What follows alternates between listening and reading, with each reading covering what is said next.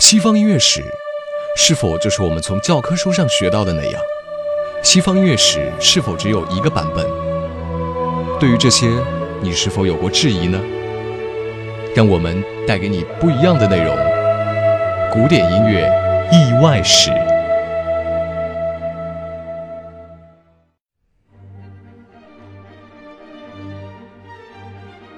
古典音乐意外史。各位好，我是主播叶帆。从今天开始，将为您介绍的是：您真的了解莫扎特的交响曲吗？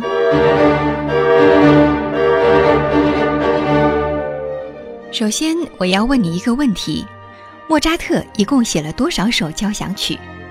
四十一首，因为最后那首《朱庇特》排号就是第四十一码。可是霍格伍德录制的莫扎特交响曲全集里，居然列出了七十一首，难道他是出于自己的兴趣爱好，才又多添加了三十首吗？显然不是。像霍格伍德录制的莫扎特交响曲全集这样严谨周到，而且学术性如此考究的合集，自然不会是出于某个喜好来随意而为之。可是这又是为什么呢？回答这个问题，我们就要聊一聊演奏法的演变了。现在的音乐会上的演奏法是从19世纪演变到20世纪，人们根据自己的喜好逐步形成的。这和18世纪的想法颇有不同。如今，如果用莫扎特时代的演奏方法登台的话，一定会引来各种诧异的目光。即便你把莫扎特时代的大键琴融入演奏序列，一样会有各种尖酸刻薄的评论飞到你的耳朵里，这也不难理解，毕竟十八世纪距离我们有些太遥远了。此刻说起莫扎特的交响曲，那我们不妨说说“交响曲”这个词。交响曲的英文是 symphony，这其实是一个新词，词源是从以前的想法中衍生出来的。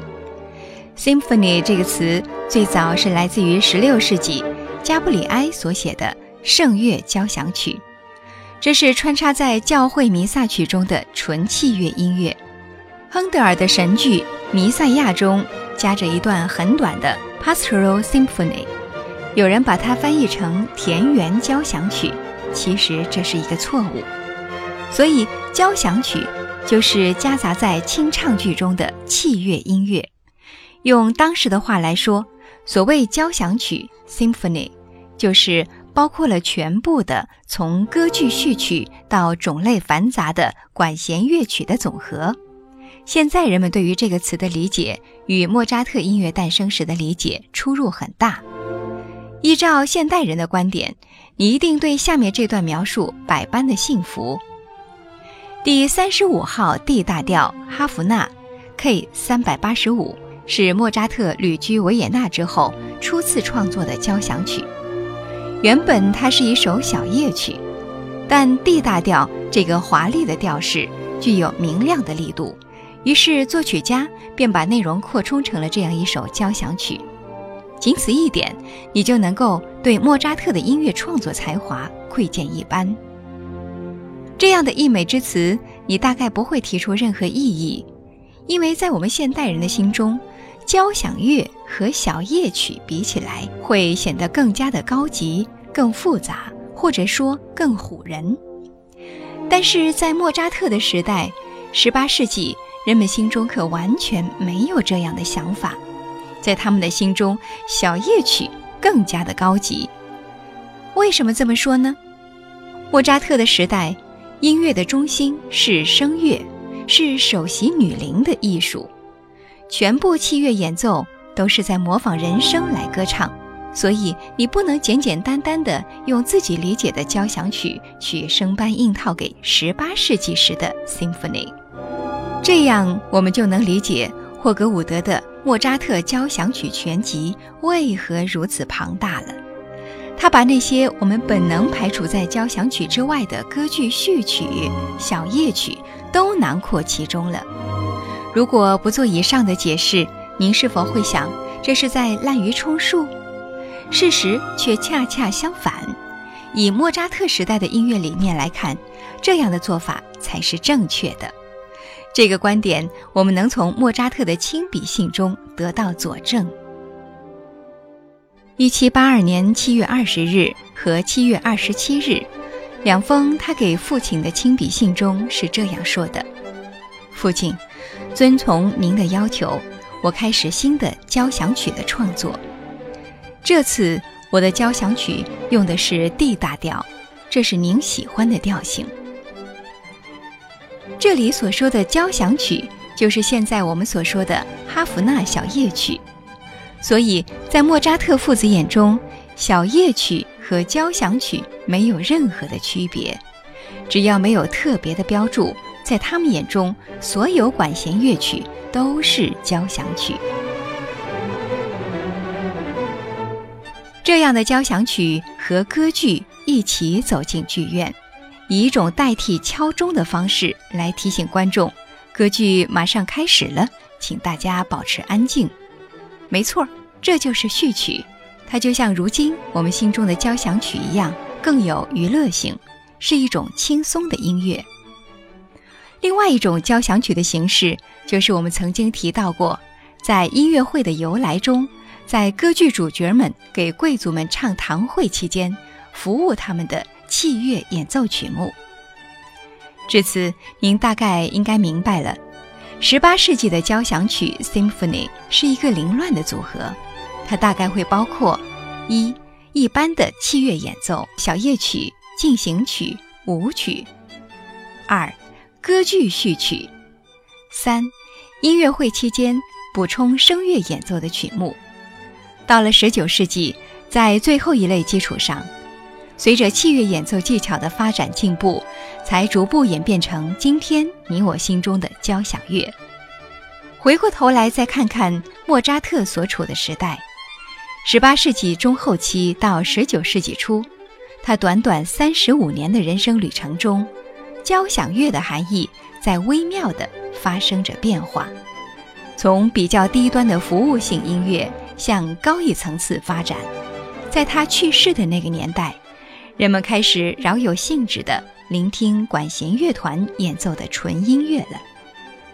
在那之前，管弦乐团就如同当今电影结束之后飞快滚字的最后一行，是极不被重视的角色罢了。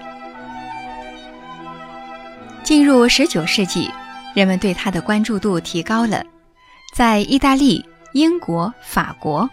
人们开始专程来欣赏纯粹的管弦乐队演奏作品，这才给了日后交响曲在音乐世界里占有一席之地的机会。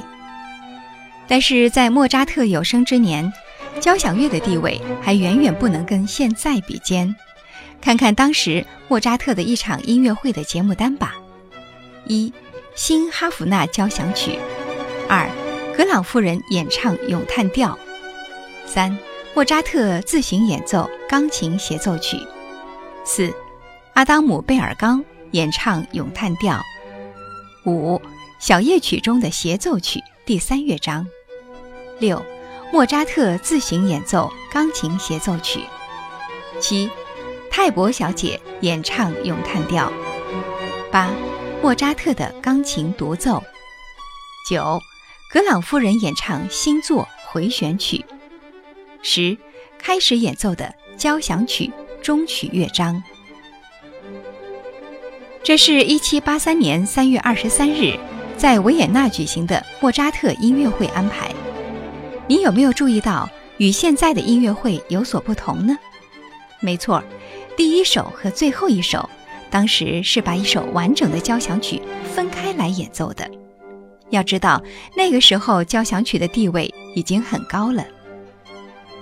十八世纪的歌剧和音乐会，开始的时候和歌剧序曲一样，是由两个乐章构成，快板和慢板。演完这两个乐章才能正式开始。整个演出结束之后，再重复演奏一遍开始的快板，用来欢送客人。不久之后，重复演奏的那个快板乐章就换成了新创作的欢快曲目。所以那个时候，交响曲的形式就是快慢快三个乐章。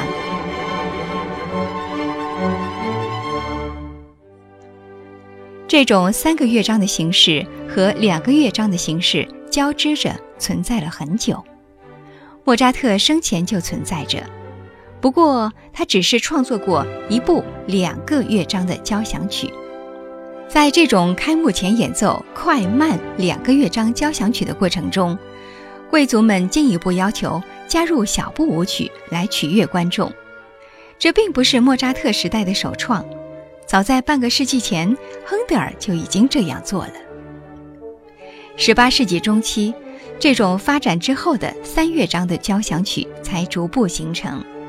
当然，在第二乐章慢板结束之后，也会加入小步舞曲来给观众预示演出真的马上就要开始了，此刻必须安静了。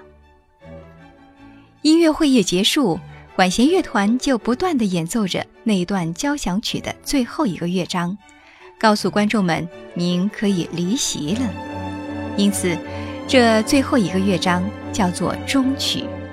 这不仅仅是交响乐的终曲，同时也表示音乐会就要结束了。说到这里，我们先把交响乐搁置一下，回头看一看莫扎特这场音乐会的节目单。声乐与器乐演奏五五分，这是不是再一次佐证了我们所说的十八世纪音乐会以声乐唱主角的观点呢？即便是天才莫扎特的巡演都不能保证上座率，只得分出对半的成本来请女伶参演。另一方面，以意大利为中心的弦乐演奏发展了近百年，这些演奏家们之所以能够博得观众的喝彩。是因为他们完全在用乐器模仿着首席女伶的吟唱，只有这样，他们才能够被观众认可。换言之，弦乐演奏的协奏曲就是这样一边模仿声乐，一边与声乐抗衡着发展起来的。所以说，到了莫扎特的时代，器乐演奏才能和声乐平分秋色，这样的协奏曲才会有市场。所以我们要在这里多说一句：即便是今天，如果你是一个器乐演奏者，遇到协奏曲时，歌唱性依旧是你需要认真考虑的问题。本片将会再一次颠覆一下您既定的人生观。在莫扎特时代，与交响曲相比，协奏曲是较为高级的一种艺术形式，因为它脱胎于声乐。说到这儿的时候，您应该明白了吧？对于莫扎特而言，创作交响曲可以像写日记一样漫不经心，而面对小步舞曲、小夜曲这样的社交音乐，他反而需要更加的谨慎的对待。天才必然能够超越时代所限，莫扎特在生命的最后创作了四首交响曲，是如此的完美。这只能归功于他自身的才华以及时代的偶然。各位听友，这里是古典音乐意外史，您真的了解莫扎特的交响乐吗？就播送到这里，我是主播叶帆，我们下期见。